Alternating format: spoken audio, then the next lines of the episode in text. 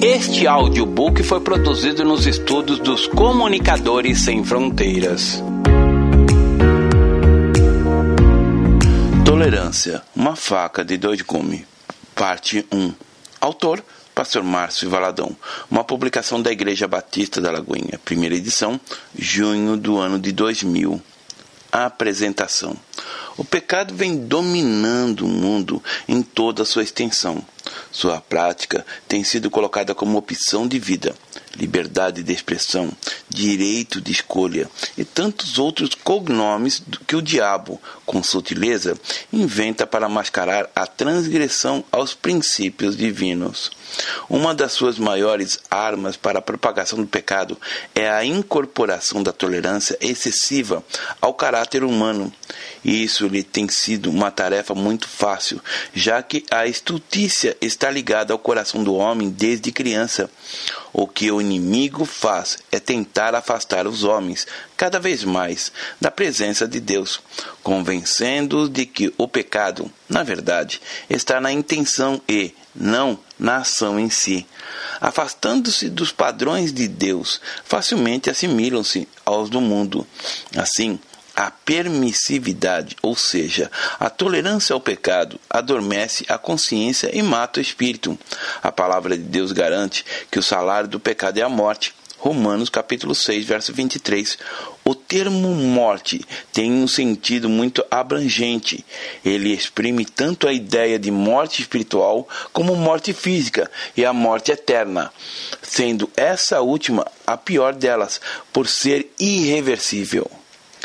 Talvez por não conhecerem ou por negligenciarem os princípios da palavra de Deus, muitos perecem na mais profunda dormência espiritual. Isso os leva a experimentarem energicamente as dores e o intenso sofrimento causado pelo pecado.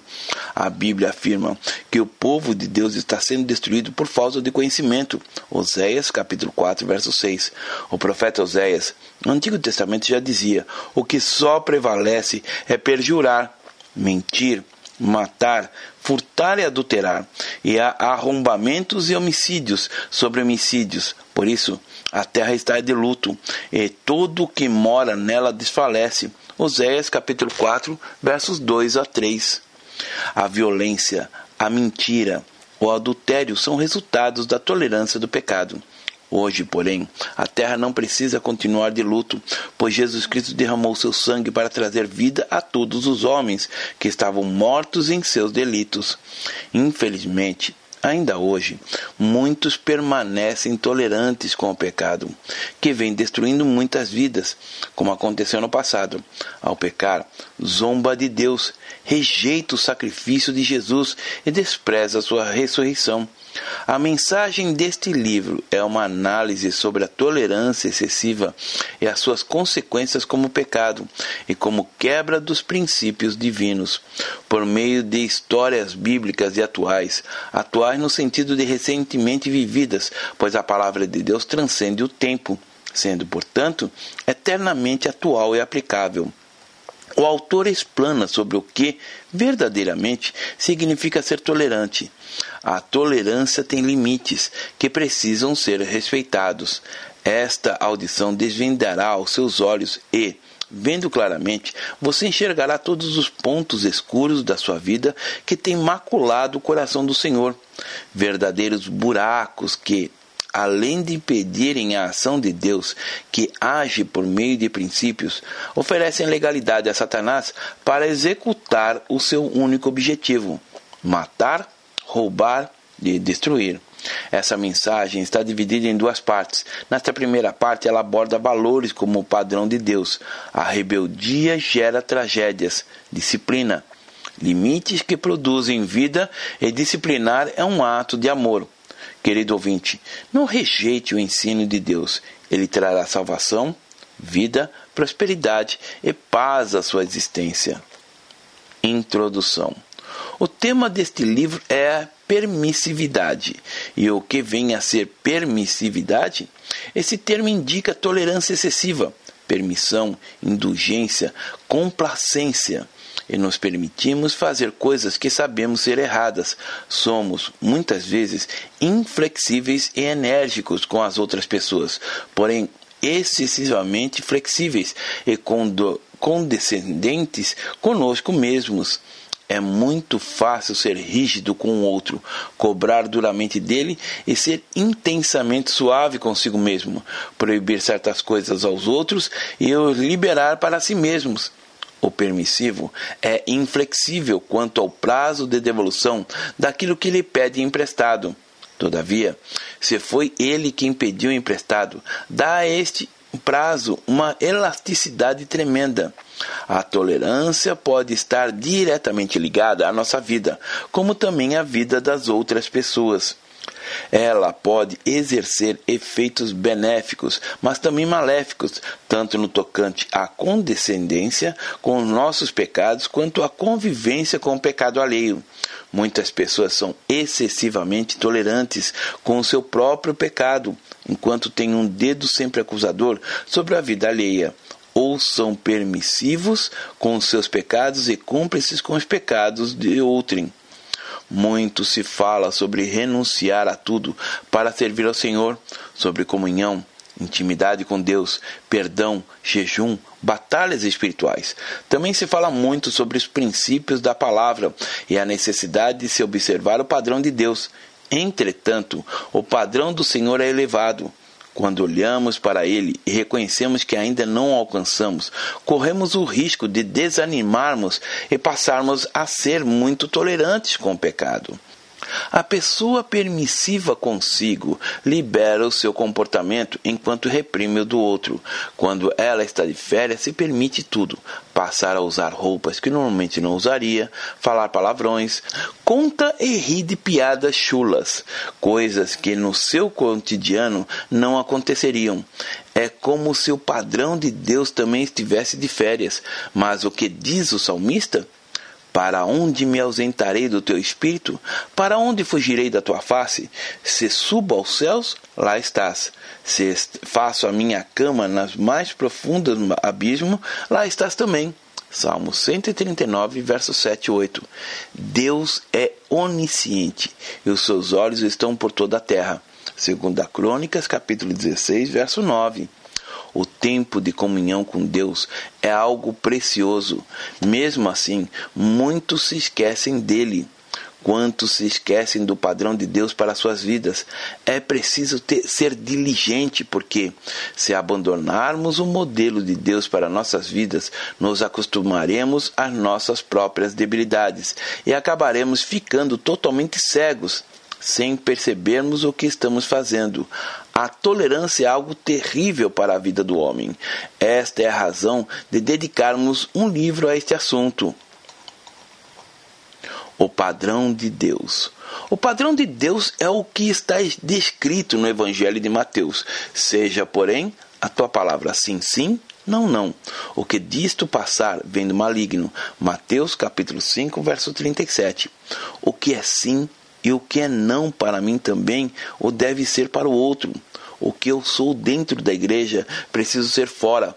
Ou seja, preciso ter um comportamento coerente e não ser, conforme já foi citado aqui, tolerante comigo mesmo e intolerante com os outros. Para conduzirmos a nossa vida dentro da perspectiva de Deus, é preciso que conheçamos os seus preceitos. Tudo que a Bíblia narra é proveitoso. Mais do que isso, é essencial para a nossa vida, porque é a palavra do próprio Deus para nós. Nunca pense, ah, este texto aqui é apenas uma história, nada tem a ver comigo. Tudo que está na palavra de Deus encerra uma mensagem clara para cada um de nós. Na Bíblia não existe nada que tenha sido escrito somente como ilustração, apenas por contar, sem um objetivo definido todas as histórias, todas as parábolas, as derrotas e vitórias nos ministram o ensino divino. Em um desses inúmeros ensinos, Deus nos fala que o pecado é uma calamidade na vida do homem.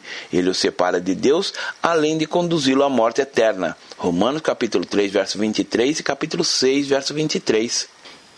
Nada há de mais belo do que viver a formosura da santidade, deitar a cabeça no travesseiro e não ser consumido pelo peso da culpa ou pela dor do remorso. É glorioso poder dormir sem antes precisar dizer: Senhor, perdoa-me pelos meus pecados. Talvez você esteja pensando, isso é utopia. Ninguém consegue viver dessa forma. Todavia, posso afirmar que este é um procedimento atingível. Eu convivi durante 12 anos com uma pessoa que conseguiu viver assim. Convivi com um pastor por muito tempo e eu nunca o vi pecar. Foi uma escolha de vida. Ele escolheu ser exigente consigo mesmo, preferiu o padrão de Deus ao do mundo. A rebeldia gera tragédias. A Bíblia relata a história de um homem chamado Eli. Ele era sacerdote e tinha dois filhos, Hofni e Finéias. Todo contribuía para que ele fosse feliz. No entanto, o modo permissivo como tratava seus filhos fez com que a história de sua vida se tornasse triste e amarga. O texto do primeiro livro de Samuel, capítulo 2, versículo 12, começa assim: era, porém, os filhos de Eli, filhos de Belial. Belial é um demônio. A expressão filhos de Belial quer dizer filhos da rebeldia, da rebelião, filhos desobedientes que trazem amargura ao coração dos pais.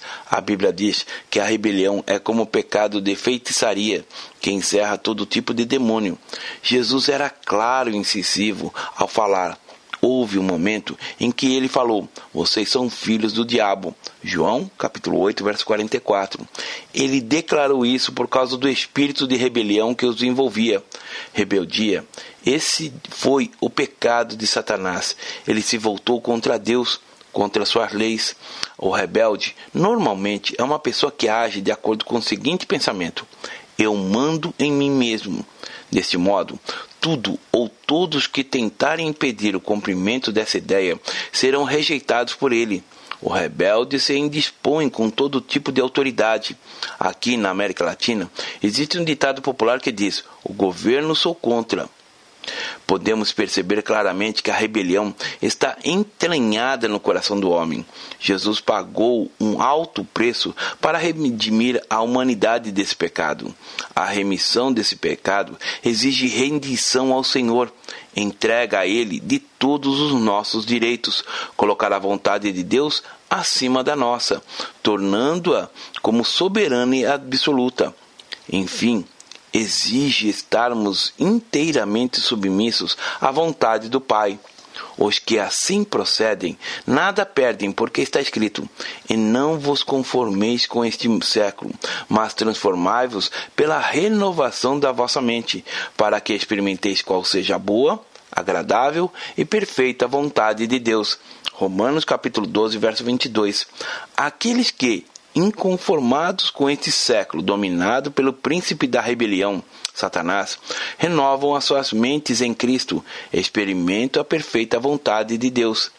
Esse não era o comportamento dos filhos de Eli.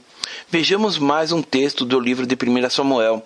E não se importavam com o Senhor, pois o costume daqueles sacerdotes com o povo era que, oferecendo alguém sacrifício, vinha um moço do sacerdote, estando-se cozendo a carne, com um garfo de três dentes na mão, e metia-o na caldeira, ou na panela, ou no tacho, ou na marmita, e tudo quanto o garfo tirava, o sacerdote tomava para si.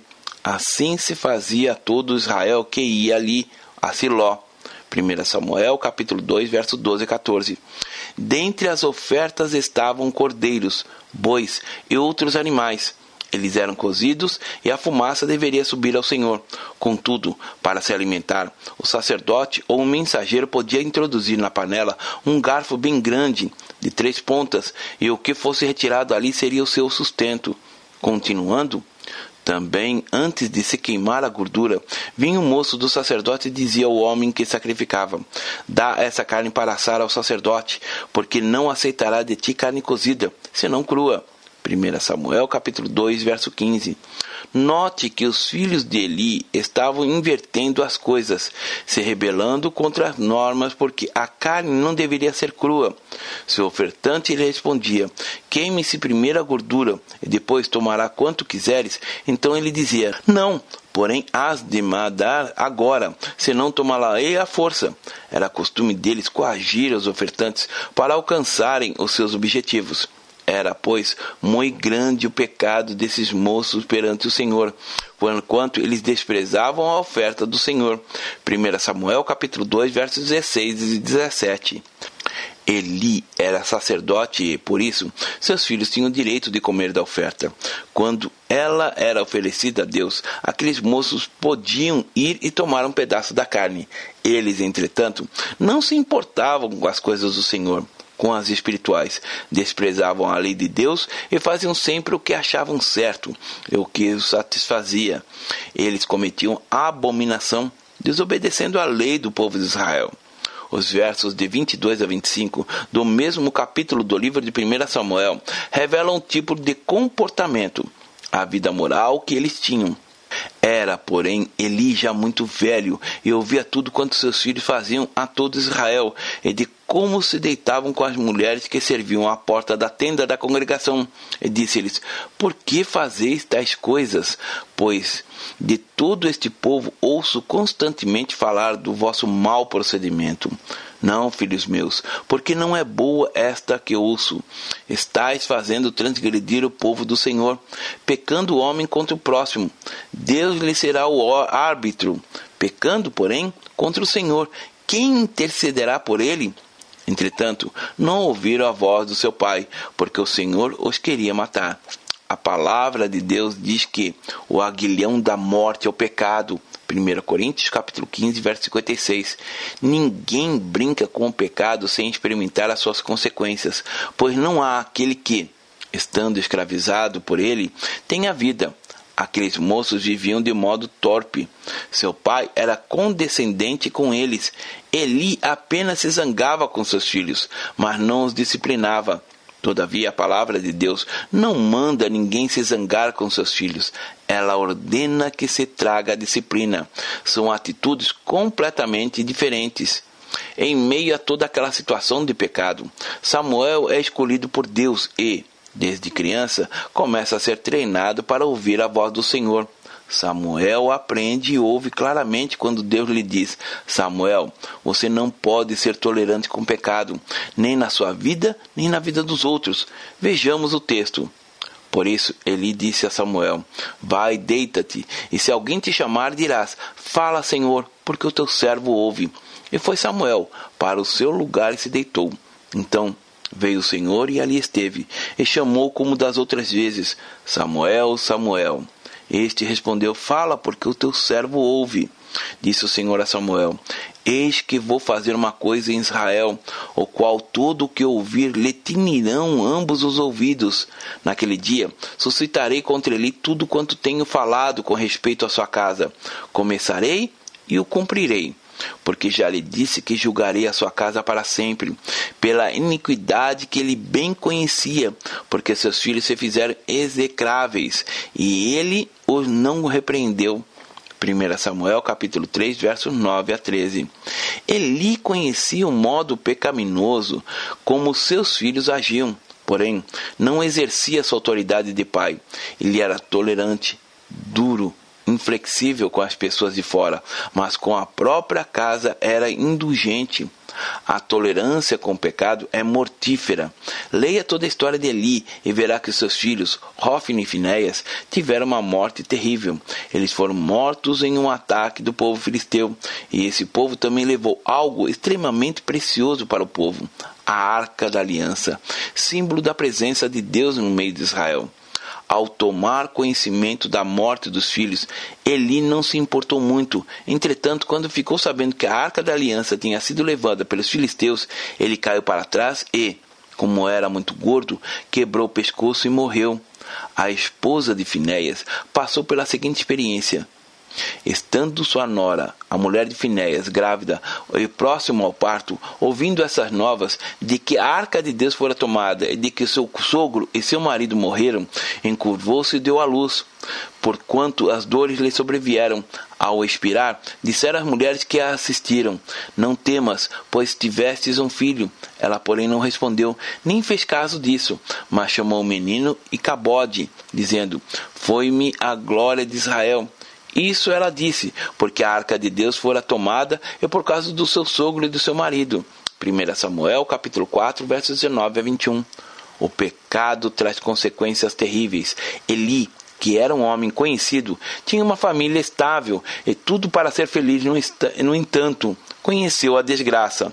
A viúva de Finér não teve contentamento nem mesmo no nascimento do filho, porque o manto da morte cobria tudo, e a raiz de todos os males dessa família foi uma só: a permissividade, a tolerância excessiva. Disciplina limites que produzem vida. Muitas famílias colhem frutos amargos e venenosos, justamente porque foram tolerantes com o pecado. O Senhor nos deu a responsabilidade de edificarmos a nossa casa e somos responsáveis por ela. Não podemos delegar a outros a nossa responsabilidade e nem transferir para outros a culpa pela consequência dos nossos próprios atos. Procurar culpados para situações de fracasso de dor, de tragédia e tantas outras pelas quais passamos não é a solução. Temos que prestar conta das nossas atitudes e é preciso nos conscientizarmos disso. Desde que o homem pecou pela primeira vez no jardim do Éden, ele tenta transferir para o outro a culpa da sua transgressão. Quando Deus perguntou a Adão se ele havia comido o fruto da árvore que ele eu tinha proibido de comer, imediatamente o homem tentou transferir a responsabilidade do seu pecado e disse: Então disse o homem: A mulher que me deste por esposa, ela me deu da árvore e eu comi. Gênesis capítulo 3, verso 12. Então Deus perguntou a Eva: Que é isto que fizeste? E, tão rápido quanto Adão, ela respondeu: A serpente me enganou e eu comi. Gênesis capítulo 3, verso 13. Nenhum dos dois foi capaz de dizer: Senhor, eu pequei contra ti, perdoa-me. Nem Adão, nem Eva assumiram seu pecado. Desde então, o homem insiste em ser tolerante consigo mesmo, culpando os outros pelos seus erros. No primeiro livro de Reis, encontramos a história de Davi e seus filhos. Adonias, um dos filhos de Davi, era muitíssimo lindo, um príncipe elegante formoso, completamente agradável aos olhos. Adonias jamais fora admoestado pelo pai, que em todo o tempo o mimou e o poupou. Esse tipo de conduta transforma qualquer príncipe em serpente. O pai que não ad admoesta estraga o seu filho. Veja o que está escrito em 1 Reis capítulo 1, verso 6. Jamais seu pai o contrariou, dizendo: Por que procedes assim? Além disso, era ele de aparência muito formosa e nascera depois de Absalão. 1 Reis, capítulo 1, verso 6. Davi foi tolerante com Adonias, nunca o contestou, permitindo que ele fizesse sempre tudo o que queria, da forma como quisesse. E mais tarde, Adonias se voltou contra Davi, promovendo uma enorme rebelião e causando muitas dores. Criar filhos sem limites é como criar uma serpente. Ela vai crescendo tomando liberdade, e um dia ela ataca o seu dono e o mata. Ainda hoje, quantos pais pecam pela mesma falta, a tolerância, e recebem recompensas terríveis por causa do seu erro. Há pais que são extremamente liberais, porque acreditam, erroneamente, que o reprimir traz recalques e traumas. Acreditam que amar é deixar os filhos completamente soltos, totalmente livres para agirem segundo suas próprias vontades a pais que pensam que para serem amados por seus filhos precisam concordar com todas as atitudes deles e satisfazerem a todos os seus desejos. Chegam a conceber a ideia de que seus filhos precisam falar tudo o que quiserem e da maneira que acharem conveniente, mesmo que seja inconveniente. Acredito que é preciso franquear aos filhos o horário de chegar em casa que precisam permitir que eles viajem sozinhos com os namorado ou as namoradas, que precisam liberar totalmente o seu modo de agir. Enfim, que eles precisam ser eles mesmos para que se tornem pessoas emocionalmente saudáveis. Porém, ainda que os pais franqueiem aos seus filhos as portas do mundo, o pecado não isenta ninguém do seu tributo, a morte. Pensando que estão criando filhos emocionalmente saudáveis, pais permissivos formam pessoas espiritualmente mortas. E muitas vezes só se dão conta disso quando o caso já se encontra humanamente irreversível, ou quando, ainda pior, o filho ou a pessoa com quem foi tolerante já se encontra espiritual e organicamente morto. A Bíblia nos diz: há caminho que o homem parece direito, mas ao cabo dá em caminhos de morte. Provérbios capítulo 14, verso 12. Os caminhos da tolerância só conduzem a um destino, a morte. Adonias se levantou contra seu próprio pai porque Davi jamais o contrariou. Permissividade e desgraça são palavras correlatas. Cuidado, porque o pecado e morte também o são. A palavra de Deus nos diz que tanto os filhos como os pais precisam de limites, precisam do prumo do Senhor. Existem muitos pais que são permissivos com seus filhos porque os julgam muito pequenos para receberem disciplina e se esquecem de que a palavra de Deus diz: ensina a criança no caminho que deve andar, e ainda quando for velho, não se desviará dele. Provérbios capítulo 22, verso 6. Outros agem assim porque seus filhos já estão crescidos adultos e eles acreditam que não há mais solução. Pensam que certos tipos de comportamentos já são incorporados à vida dos filhos e que, por isso, só lhes resta aceitar e permitir. Porém, a Bíblia nos garante que, se alguém está em Cristo, é nova criatura. As coisas antigas já passaram, eis que se fizeram novas. 2 Coríntios capítulo 5, verso 17. É preciso investir na salvação dos filhos.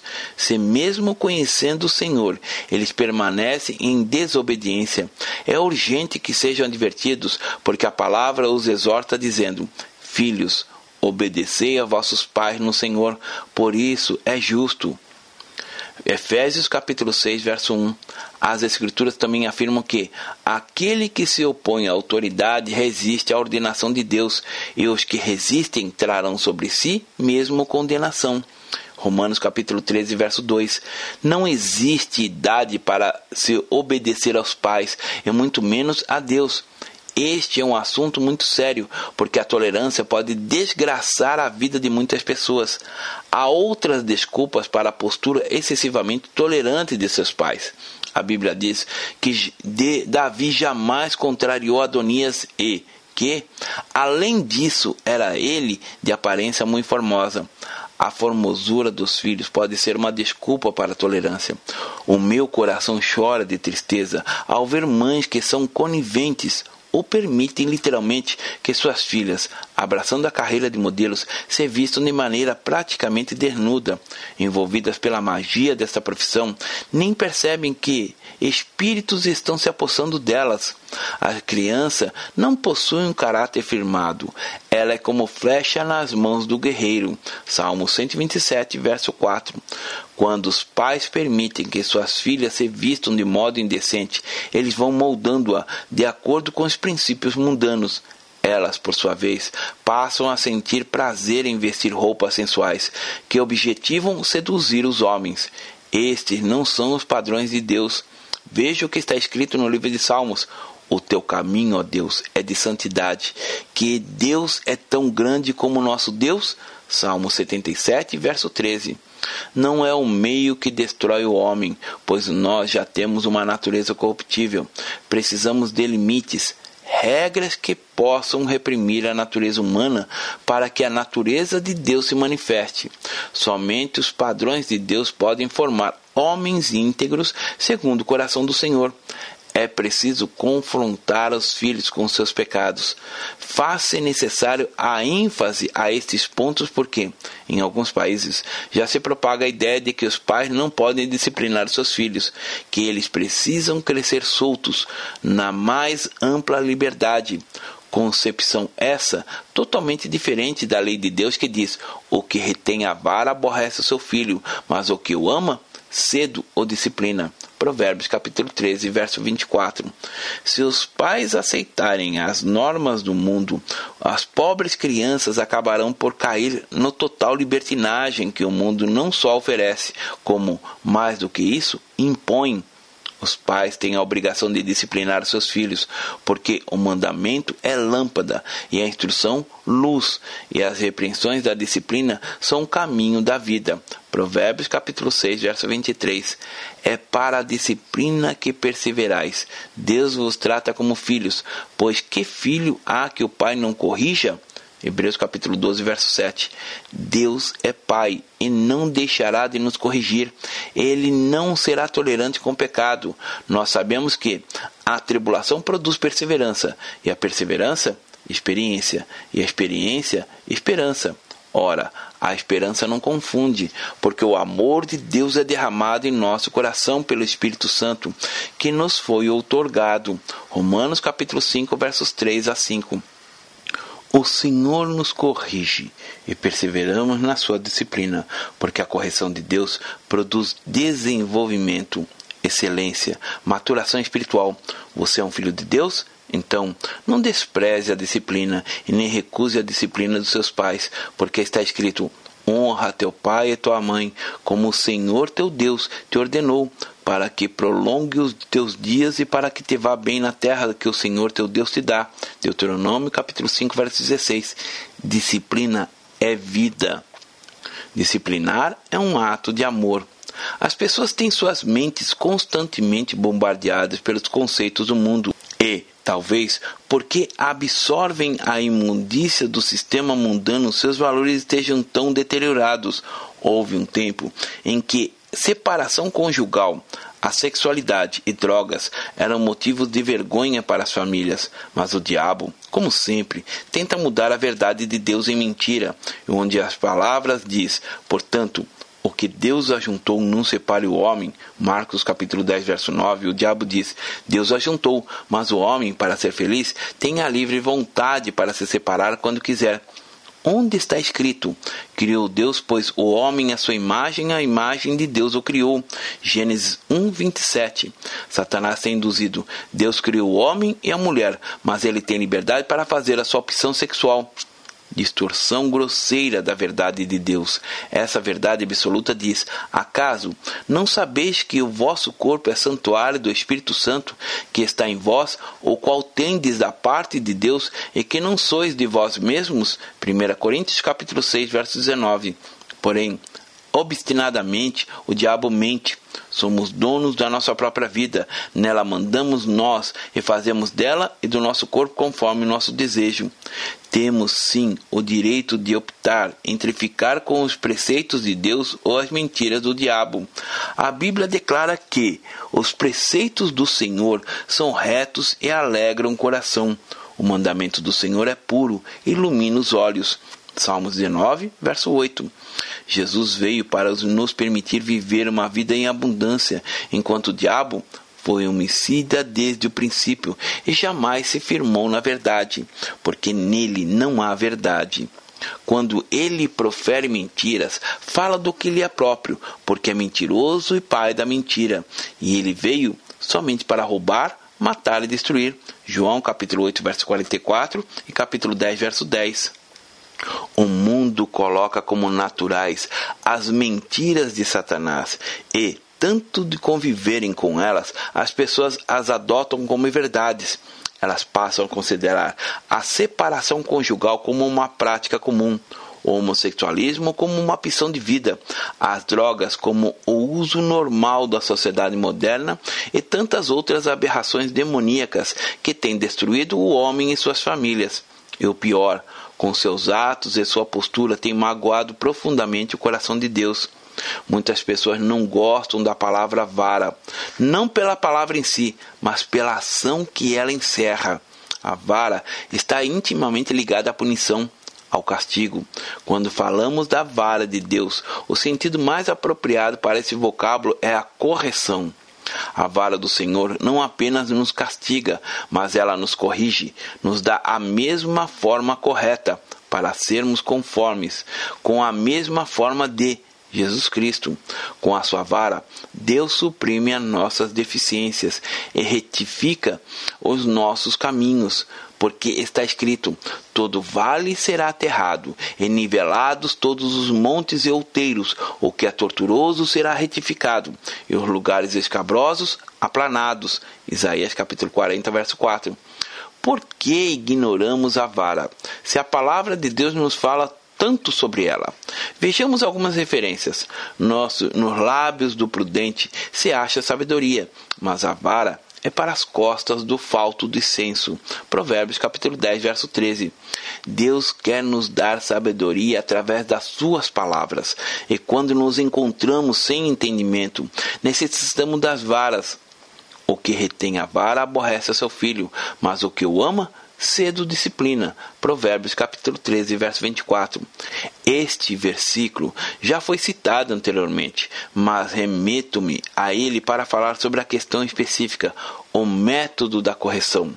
Os pais nunca devem usar as mãos para disciplinar os seus filhos, porque a Bíblia se fala em vara e não em mãos. Mão serve para dar carinho, não para corrigir ou disciplinar. O uso da vara deve ser moderado. Ela não é um ramo espinhoso que sai rasgando a pele do que recebe a correção. O significado literal da vara é ramo fino e flexível. E na ausência desse ramo, um chinelo pode ser usado para desempenhar a função da vara. Você ama o seu filho? Mas o que o ama, cedo disciplina. Você tem disciplinado seus filhos? Imagine esta situação. Você pega um chuchu bem novinho, tenro, e o coloca dentro da garrafa de refrigerante. À medida que for crescendo, ele irá tomando a forma da garrafa. E quando você abri-la de fora a fora e retirá-lo de lá, ele terá o exato formato dela.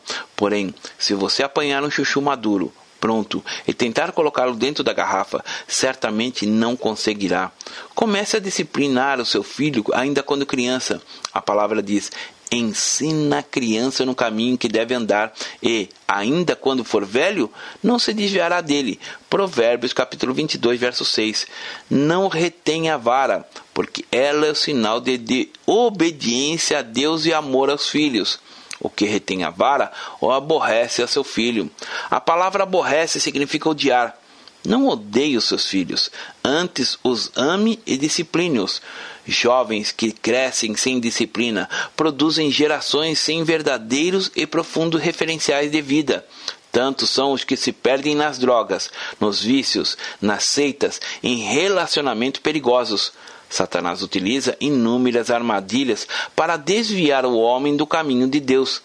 Precisamos ter Jesus como modelo de perfeição para que nossos filhos aprendam, desde a mais tenra idade, a mirar esse modelo por meio das nossas vidas e, assim, possam segui-lo sem duvidar.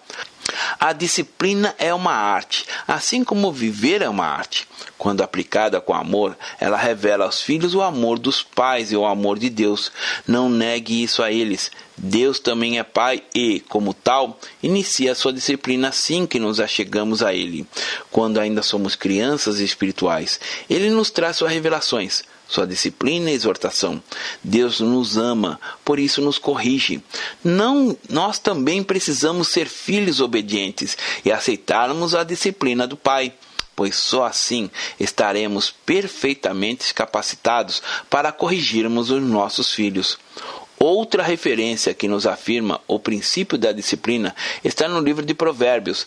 A estutícia está ligada ao coração da criança, mas a vara da disciplina o afastará dela. Provérbios capítulo 22, verso 15. Estutícia é insensatez, estupidez. Se você observar o significado dessas palavras, verá que ela é uma qualidade de pessoas tediosas, insuportáveis, sem inteligência. Qual pai gostaria que seus filhos tivessem esses terríveis atributos? Posso afirmar, sem margem de erro, que nenhum pai gostaria de, desses atributos em seus filhos. O que fazer se a palavra de Deus que diz que a estutícia está ligada ao coração da criança? Obedeça a essa mesma palavra. Use a vara, porque está escrito. E se está escrito, não existem dúvidas que ela afastará a estutícia da sua vida. Alguém pode questionar, mas a criança é um ser tão puro, tão ingênuo. Como acreditar que ela possui características tão ruins? A estultícia é uma característica da natureza caída de, que herdamos de Adão. Nascemos com ela e, conforme crescemos, esta semente do pecado vai brotando e se manifestando por meio de atitudes de rebeldia, grosseria, egoísmo. Frequentemente precisamos, nos supermercados, crianças birrentas que manipulam seus pais para comprarem tudo aquilo que elas desejam. Choram, gritam, esperneiam e querem a qualquer custo aquilo que pedem. A maioria dos pais cede a manipulações das crianças. Isso porque é muito mais fácil para eles contemporizar do que lhes ensinar que elas têm direito de pedir, mas que podem também receber um não como resposta. Todo procedimento manipulador desenvolve a tolerância com o pecado. Com a tolerância, aqueles que preferem dar um tempo quando detectam sinais graves de problemas comportamentais em seus filhos cometem um terrível erro, porque o tempo sem disciplina só agravará tais problemas. Discipline com firmeza e amor. Cuidado com a tolerância. Deus abençoe. Pastor Márcio Valadão. Jesus te ama e quer você. Primeiro passo: Deus o ama e tem um plano maravilhoso para a sua vida, porque Deus amou o mundo de tal maneira que deu seu Filho unigênito para todo aquele que nele crê não pereça, mas tenha vida eterna. João capítulo 3, verso 16. Segundo passo: o homem é pecador e está separado de Deus, pois todos pecaram e carecem da glória de Deus. Romanos capítulo 3, verso 23, parte B. Terceiro passo: Jesus é a resposta de Deus para o conflito do homem. Respondeu-lhe Jesus: Eu sou o caminho, e a verdade e a vida. Ninguém vem ao Pai senão por mim. João capítulo 14, verso 6. Quarto passo: é preciso receber a Jesus em nosso coração, mas a todos quanto receberam, deu-lhes o poder de serem feitos filhos de Deus, a saber, aos que crerem em seu nome. João capítulo 1, verso 12, parte A. Se com tua boca confessares Jesus como Senhor e em teu coração credes que Deus o ressuscitou dentre os mortos, será salvo. Porque com o coração se crê para a justiça e com a boca se confessa a respeito da salvação. Romanos capítulo 10, verso 9 e 10. Quinto passo. Você gostaria de receber a Cristo em seu coração? Faça essa oração de decisão em voz alta. Senhor Jesus, eu preciso de ti. Confesso-te o meu pecado de estar longe dos teus caminhos. Abra a porta do meu coração e te recebo como meu único Salvador e Senhor. Te agradeço porque me aceita assim como eu sou e perdoa o meu pecado. Eu desejo estar sempre dentro dos teus planos para a minha vida. Amém. Sexto passo: procure uma igreja evangélica próxima à sua casa. Nós estamos reunidos na Igreja Batista da Lagoinha, Rua Manuel Macedo, 360, bairro São Cristóvão, Belo Horizonte, Minas Gerais. Nossa igreja está pronta para lhe acompanhar nesse momento tão importante da sua vida. Nossos principais cultos são realizados aos domingos. Ficaremos felizes com sua visita. Uma publicação da Igreja Batista da Lagoinha, Gerência de Comunicação, www.lagoinha.com.